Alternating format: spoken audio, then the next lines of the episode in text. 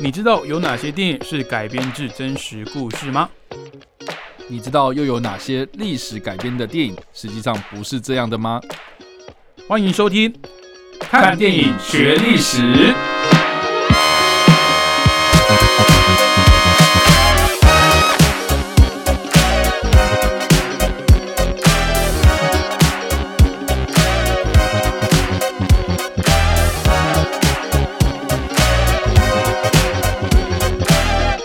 Hello，各位听众朋友，大家好，欢迎继续收听汉声广播电台。您现在收听的节目是每个礼拜五早上七点半到八点的看电影学历史，我是伟杰。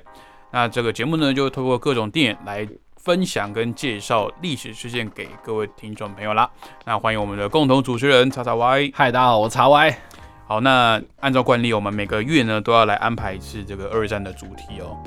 啊，等下这个是这这已经是我们的惯例了，我觉得有，我觉得有，就是。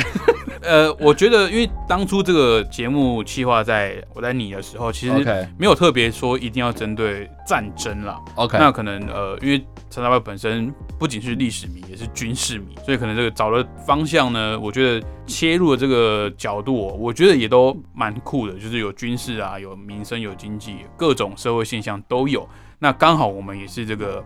呃军事新闻的这个电台哦，所以我觉得。多讲一点军事的战史，介绍给各位听友也不错啦。其实我觉得也蛮有趣的，因为蛮多人是说这个在讲人类的历史，其实就在讲战争史啊。就是很多呃事件的这个驱动，感觉都好像是透过冲突，对对，还是要发生战争啊，还是要发生这种比较严重的事情，然后大家才会意识到一件，就是可能啊学到什么教训这样子。因为人类这个最糟糕的政治外交手段其实就是战争了，就是用这个军事手段去强迫别人呃听我的话，强迫别人说顺我的意哦。那当然现此时此刻这个很猪喜哦，也是有发生这个。乌俄冲突就是血淋淋的例子哦。是啊，就是哎，我你哎你你划到我地盘了，你不准超线，你不准把那边划成两方讲不拢，就是就打起来了。是啊，是啊。好，那。当然，这个我们还是希望世界和平哦。嗯。但是我们也不能够太相信别人，就是我们自己也是要有能力来保护自己啦。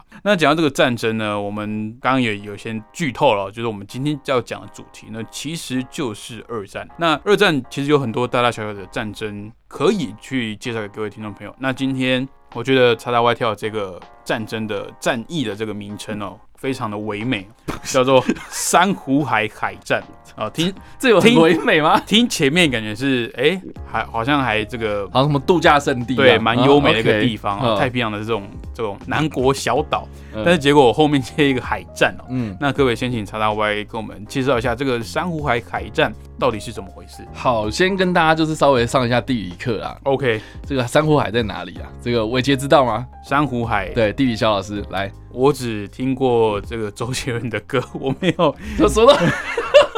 珊瑚海哦，你说爱在珊瑚海是？哦，OK，你你你你没有概念吗？我没有概念。那你知道大堡礁是什么吧？大堡礁是澳洲的对那个地方吗？对就是对那个那个被列为什么世界 什么几大名景之一？对对对对对对，我知道大堡礁，就是大家想一下澳洲的这一块地啊，这块地的大概东北方这个地方。那边就是有很多珊瑚，所以才会有所谓的大堡礁。那个就是呃有很大面积的珊瑚礁这样子。那这片海域呢，它是夹在就是西南方有这个澳洲这块陆地，然后在西北方就是有呃这个我们现在所谓的新几内亚的这个岛屿这样子。OK，对。那在东北方的话，就是我们非常著名的所罗门群岛。然后可能往东边的话是什么啊？万纳度啊，然后呃新新克。新克里多尼亚等等的这些啊，这个甚甚至还有什么斐济啊，然后再往南边一点的话，可能就到纽西兰这样，这这一片海域啊，就叫珊瑚海。OK，对，那这这片海域有什么样重要的意义呢？啊，我们将时间稍微再拉往前拉一点哦，就是说在珍珠港事件爆发之后呢，我们之前一。一定都有提到过，就是说呢，日本他们疯狂的展开了他们所谓的南方作战，这样。他们为什么要去袭击珍珠港？很大原因就是因为呢，他们想要先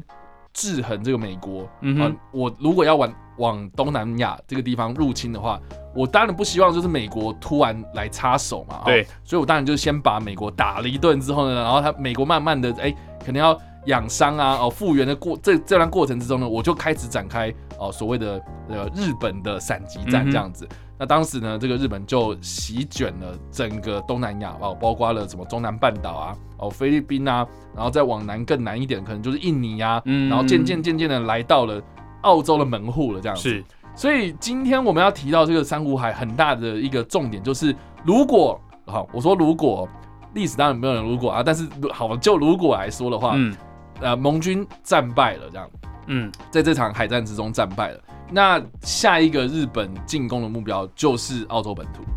，OK，对，就是往南，你你要往门户大开啦，然后就是没有什么人要拦我啦，然后美国的可能什么舰队什么的也都没了这样子，因为如果他们在澳洲这个地方建立了一个军事据点的话，对，那就可以跟这个西部的这个战线啊里应外合，就是到时候的战事会很难讲，呃，会怎么？发展还很难说了。对啊，所以大家想看哦，就是说，如果日本非常的顺利，呃，这样子继续这样子直接打下去，那就等于是它这个西太平洋的这个整个区域都被你看哦，北至日本本土嘛，嗯，然后往南哦，台湾啊，那个时候已经变成殖民地了嘛，嗯，然后再往南哦，这个中南半岛哦，可能就是呃越南、泰国、缅甸这这一块，嗯，然后呃菲律宾、印尼。然后我们刚刚所提到的澳洲，哇，这整块全部都被日本拿下来的话，嗯，那你美国就等着，哈，你就坐在这个东太平洋这个地方，然后等着就是日本这样子直接攻过去啊。然后另外一边还有德国，对，另外一边还有德国，哎，这不就高保奇人的那个？对对对，就被刮刮成一半这样子。对啊，所以其实呃，这今天我们提到这个珊瑚海海战，就是就战略意义来看的话，其实。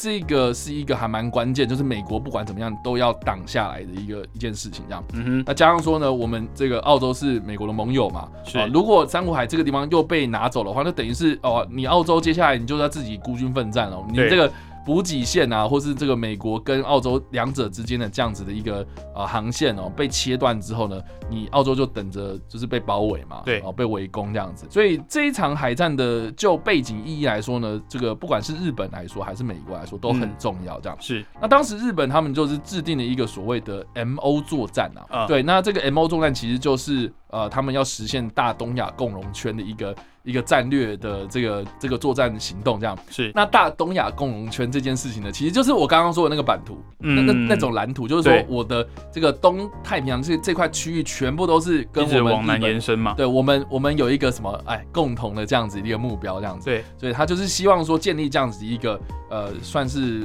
呃这个这个区域就对了，这样子。对，那当时他们制定这个 M O 作战的一个最大的目标，其实就是针对他们要拿下。新几内亚的这个摩斯比港这个地方，嗯，对，那这个摩斯比港呢，其实就是坐落在呃新几内亚岛的一个非常具有重要战略意义的一块的一个港口。是，那只要把它占下来呢，那接下来就是我刚刚说的啊，切断了美国跟澳洲之间的补给线，然后再往南，你可能就是攻到了纽西兰，然后就是整个哦西太平洋整个都被拿走。所以当时日本的舰队呢，他们就一路哈，就是往这个我刚刚所提到的这个港口啊前进哦。那当时美国呢，他们也因为受到这个珍珠港事件的影响嘛，哈，所以他们派出的军舰的数量其实也不多，嗯啊，但是当时日本或是美国或是澳洲他们派出的这些军舰的数量。其实是差不多的，是其实差不多的啊，就是大概就是以两艘航空母舰为主，然后再辅助像是重巡洋舰或是啊这个驱逐舰等等的哈。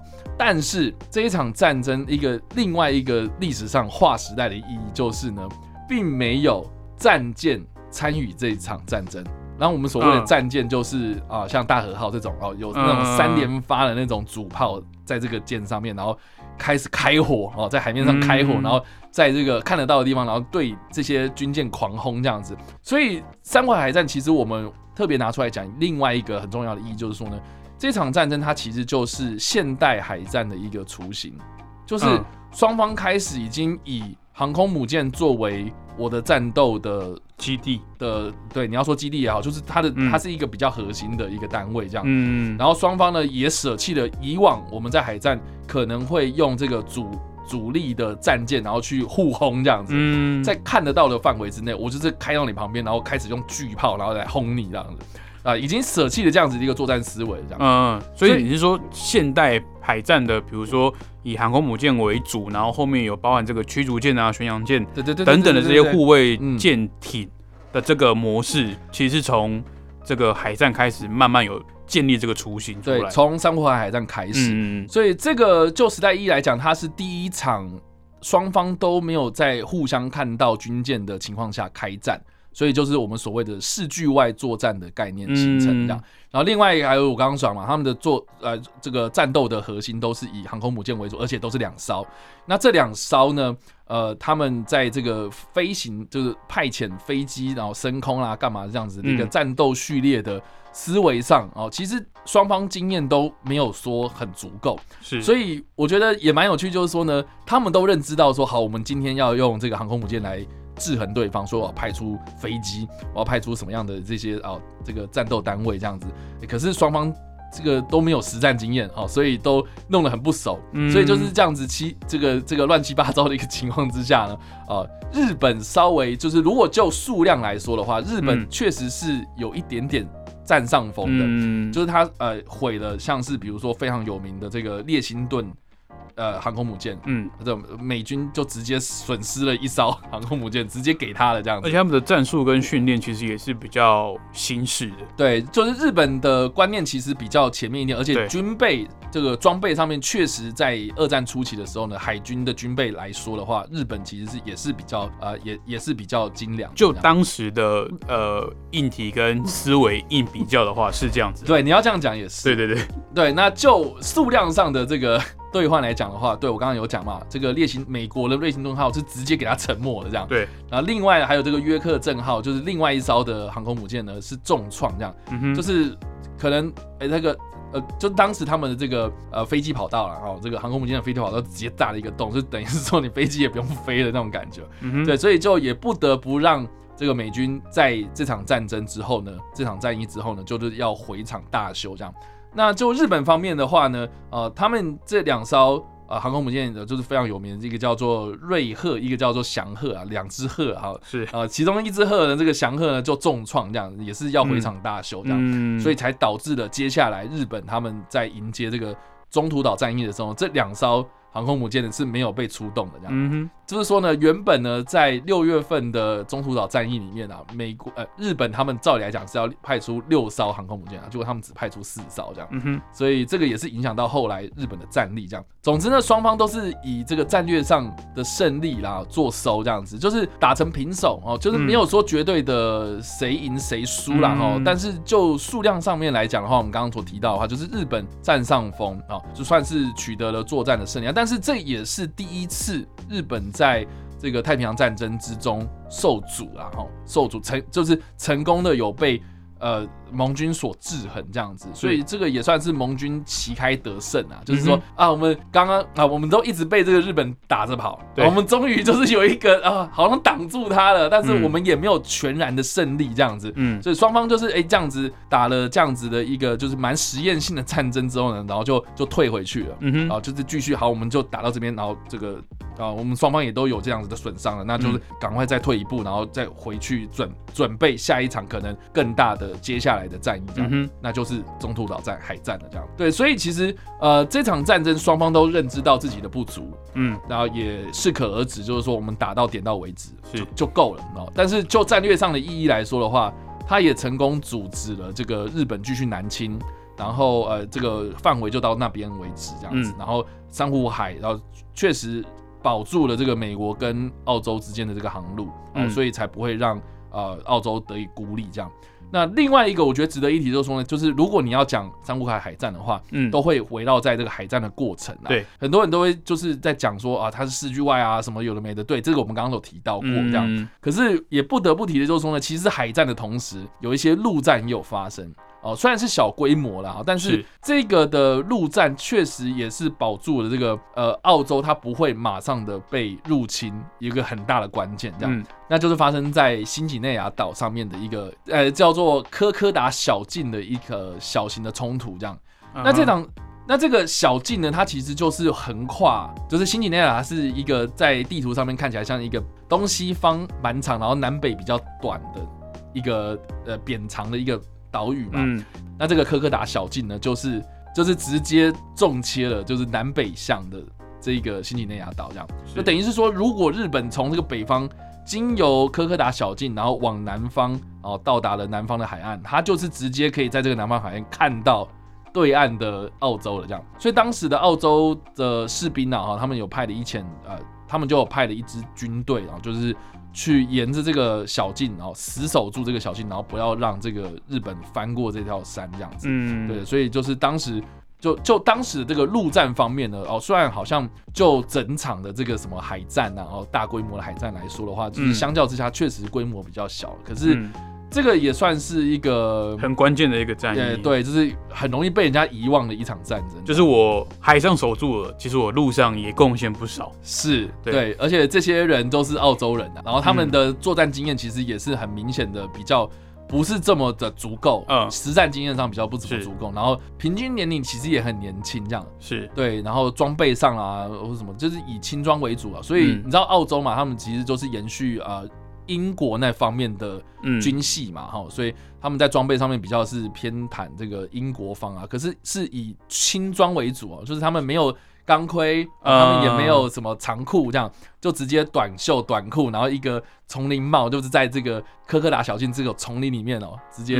直接这样子跟日本作战。那你也知道说，其实日本他们你看南方作战，他们已经在这个丛林已经熟悉了很久了。对。所以这个也是这个澳洲这个士兵们哦，就是第一次遇到这个一个非常惨烈的一个状况。嗯，其实我们的节目啊，介绍很多的战争啊，通常都不是介绍那种直接改变世界走向或命运的。当然，我们以我们后话来讲，我们当然可以针对每一场战事是去评论它的重要性跟它的呃历史价值。但是当时的人，当时参与这些战事的这些士兵啊，或者这些军官。哦，这些人们他们并不清楚，他们不知道后续的这个历史走向，就整个战争的会怎么发展，他们只能尽可能的去阻断他们情报所收集的一些目的。那当时很明显，日军就是要创造这个把太平洋整个包含海线跟路线的补给方向跟未来的作战目标呢，完全的把完全的把美国给孤立哦，那也可以进一步的去拓展整个不管是太平洋或者是东部跟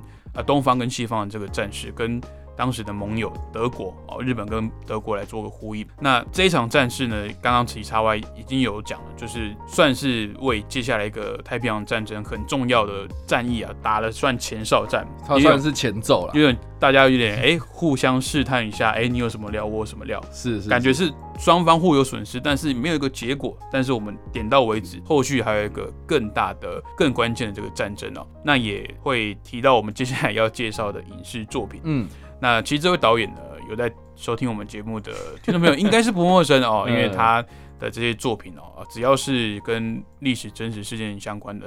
都其实都拍的还不错。对对啊，那请陈大快来帮我们介绍一下这部电影。OK，我们今天要介绍的电影叫做《决战中途岛》。是，那这部电影呢，呃，是在二零一九年所上映的战争片，这样。那当然就是就字面上的意义来说的话，它就是以中途岛海战为主嘛。对，但是我们刚刚有提到过，就是说，其实珊瑚海海战它是中途岛海战的前奏吧？嗯，对。但是我觉得中决战中途岛这部片很很有趣的一个点就是呢，它基本上没有偏离太多史实的部分。嗯，它还蛮照实拍的，对，而且拍的很详细。嗯，详细到我觉得一般观众可能会觉得很无聊。我觉得这个这一点是他这部电影最大的优点，也是他最大的缺点。对。嗯，因为针对比如说像查台湾也是有去了解跟你是知道这这一段历史的，是的，那你会觉得说哇，那你真的是至少你就历史考究你做了很多功课，是。不像之前呃也是相关题材的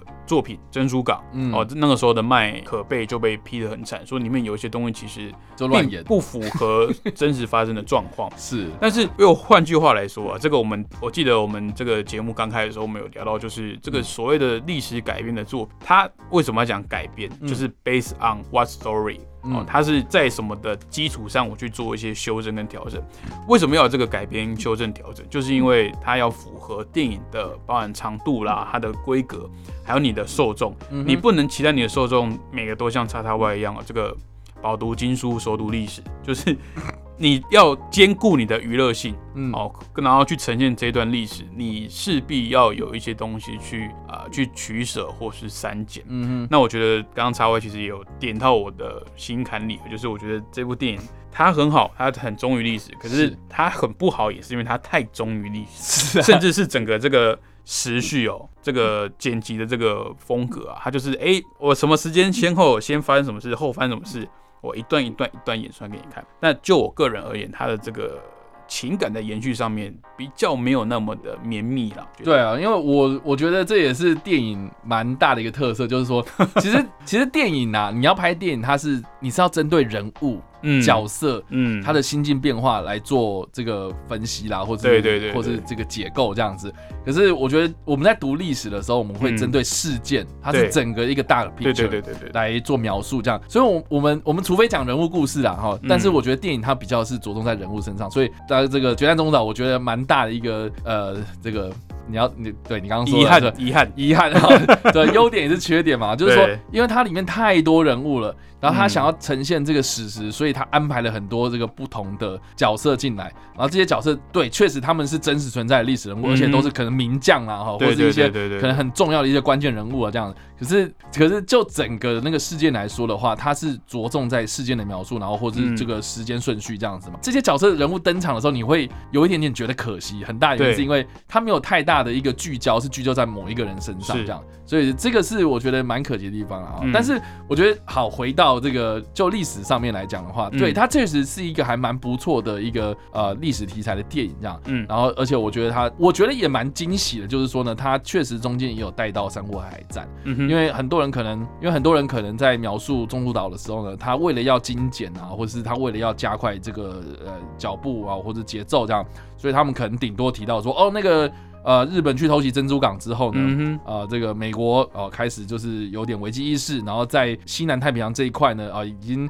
失守了这样子，然后就可能在这个中途岛地方可能呃才要开始展开所谓的反攻这样子，可是实际上中途岛你在讲这个。这个战役之前呢，你不得不去提到这个三国海战，这是因为呢，你要先让大家知道说，不管是日本还是美国，他们双方在战争的这个思维上面已经有所改变。是，所以《决战中途岛》这部片里面呢，他提到三国海战，然后也提到了那个战略上面啊，或是美国他们在经历了三国海战之后呢，他们损失了一艘航空母舰，整整一艘就直接沉没，然后另外一艘重创，那重创这艘航空母舰，它要怎么办？然后他们要去赶快的急急速的这个紧急大修，对，然后才才能去参与到这个中途岛海战里面的啊，这个真是千钧一发之际，然后才去哇这个驰援这个战场这样子的过程。其实其实对对这个美国方来讲的话，我觉得他也是在这部片里面有详细的描述这样。那另外一方面，他其实也有描述到就是日本然后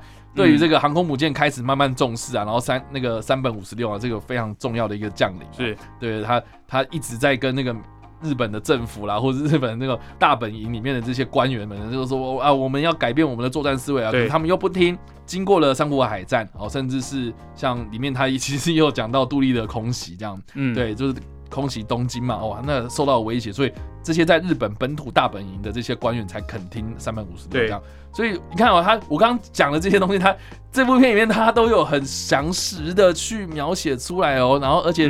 甚至是中途岛，它是一个呃重点在情报站，然后他情报他又有一 part 是这个呃情报分析的官员这样子啊，是对美国的情报员这样，他们去分析那个日本的密码等等。对对，所以他其实就是哇，人物超多超多超多超。多到就是你是一个历史迷的话，你会看得非常的喜欢，你你会觉得哇，哇，你竟然有还会提到这些事情？对对，因为因为以前我们读历史可能就是冰冰冷冷的文字这样子，哇，你今天把它变成二次元或是这个。哇，那个这个电影啊，曾经在荧幕前面，然后又是用这种很震撼的特效啦，哈，很震撼的这种场景啊，大规模这种海战的场景，会你当然会觉得很兴奋啊。可是我觉得一般的观众啊，资讯量太大了，哈，你这你可能会吃不消这样子，就是啃这个有点啃不下去的感觉，这块对那个骨头比较难咬了。对，因为我觉得还蛮明显，就是因为我我当时我为了就是可能做影片，或是我真的很喜欢这部电影，所以我就二刷这样。嗯，然后不管是第一次还是第二次，我身边坐的那些伙就同行的伙伴们哦，他们基本上就是对战争历史不是那么了解啦。嗯哼，可是他们可能看完之后就觉得说，哦，好累哦，对啊，就刚一直在炸啊，就是就是炸爽这样子，会会有点精神疲劳。对，因为但是我觉得他刚刚有提到嘛，就是他既是缺点，但是也是优点地方，就是他有点感觉你在看战争纪录片的感觉，有一点。就是他会把一些像刚刚有提到，不管是日本或是美国方面这个情收，还有这个密码破解方面，他用了蛮大的篇幅去讲解说，哎，我们要怎么去去破译，然后去预测日本的下一步，或者是我们在我们在传电报的过程中啊，可能去设下一些陷阱，去误导日本等等。那我觉得这一部电影，它我很欣赏的一点讲我我最欣赏一点就是第一个，他没有过度强化这个个人英雄色彩，跟美国美美我们都提常提到美丽主义嘛，我们没他没有过度去放大这一点。那像刚刚提到的珍珠港，就是非常放大这一点，对，就是好像哎，我靠我一个人这个精湛的这个操纵战斗机的这个技术啊，我可以拯救挽救一个战争的局势，但其实事实上不是这样子的。当然，个别战争中表现突出的英雄是有，但是他们只是其中的一个部分而已。那再来，我很欣赏的是他。对于这些日本的刚刚提到的三本五十六也好，或这些军官，他们没有太多丑化的部分，因为过去由呃美国主导的这些好莱坞规模大制作这些电影啊，常常会把日军丑化成 妖妖魔化，对，就是会把他们变成说啊，你就是邪恶啊，疯子，对对对我哪怕我都要投降了，就我也要拉几个垫背。但是其实，嗯，换个立场来讲，他们也是对自己的国家哦，对自己的呃领袖表达了忠诚。我如果我做不到，我宁可赴死。嗯哼，那其中呢，这个三本五十六这个演员啊，选的非常的好，我觉得他演的也很到位，因为他是受过这个西方教育的嘛，那也是有跟这个西方呃美国的驻外武官打交打过交道，所以他觉得其实美国人不是笨蛋，你不要轻易的去去跟这个巨人哦。他们说这个沉睡的巨人，嗯，你不要随便去逗弄他。这巨人哪一天醒来把你踩死，怎么把你踩死都不知道，嗯哦，所以我觉得里面对一些特定真实历史人物的一些。呃，描绘啊，我也觉得，哎，有别于之前的一些战争电影。嗯，没错，对啊，所以，我我其实，如果你要叫我推荐的话，我觉得还是可以推荐。嗯，只是说也是啊，哈，就是我们这个调整好心态，这样服用的方针，我们先 先开好，就是对对对，这个可能会有点硬。那当然啊，你不用去担心说，呃，你会浪费电影票钱什么，因为这部电影已经下档很久了，你可能在呃一些串流平台上面，或者是未来电视上。有机会来欣赏这部电影的话，要注意一下这部电影的一些呃描写的方式呢，比较不像我们一般认知的这种战争电影。对。哦，那可能大家要在做好一个心理准备啦。不过另外一个，我觉得不会浪费钱或者浪费时间，嗯，很大的原因是因为我觉得这部片的场面做的很震撼。哦，真那倒是对，因为我觉得它后面其实也是有聚焦在一个飞行员身上嘛，然后这个飞行员他是那种俯冲轰炸机的飞行员嘛，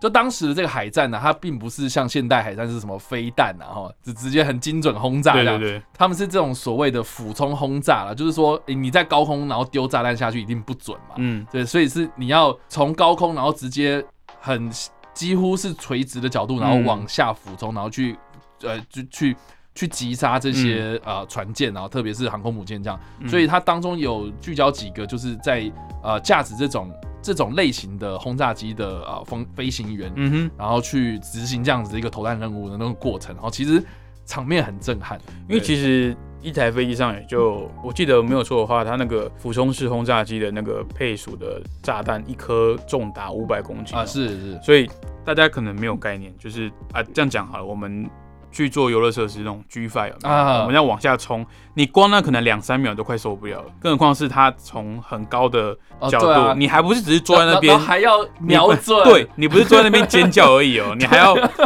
很精准的看到，就是哦，我的目标我瞄到我投弹，然后我还要赶快拉起来，不然我会直接撞到这个海面或者甲板上面。那我要赶快用我仅剩的这些炸弹去精准的命中目标。嗯，然后同时呢，这个船舰上又有很多这些防空的火炮啊、武器啊、机枪等等。是，就刚刚查我来讲的，就是从这个飞行员的视角啊，从驾驶舱看出去呢，这个俯冲的过程啊。虽然没有到百分之百还原，但是我觉得以现在的科技呢，也算是呃重现了当时飞行员所面对的这种这种场面的。那那个特效跟这些呃好莱坞的这些电脑动画是非常的精彩的，对吧？所以好啦，就是如果光看娱乐性的话，我觉得这部片它是很。很有声光效果，但是你要就是听到那，你要听到那时候前面的，对吧？前面铺陈还蛮久。我觉得就是对，你要看前面的那个，有点像纪录片这样子。嗯，我觉得我把它当成纪录片来看的话，你会会有比较好的收获。我觉得，OK。好，那我们今天介绍的历史事件呢，就是发生在一九四二年五月七号的珊瑚海海战。那推荐的电影作品呢，其实是呃珊瑚海海战之后的这一个比较重大的战役哦。叫《决战中途岛》，来自美国的作品。好，那今天的节目就到这边。那如果想知道更多电影冷知识或是背后的趣闻跟历史的话，记得去订阅叉叉 Y 的 YouTube 频道，叉叉 Y 跟你看电影，以及脸书粉丝专业叉叉 Y 视觉动物，还有 IG 跟 Pockets 也有很多影评跟影视新闻定期的更新，也欢迎大家追踪一波喽。那我们今天节目就到这边，我们下个礼拜再见喽，拜拜，拜拜。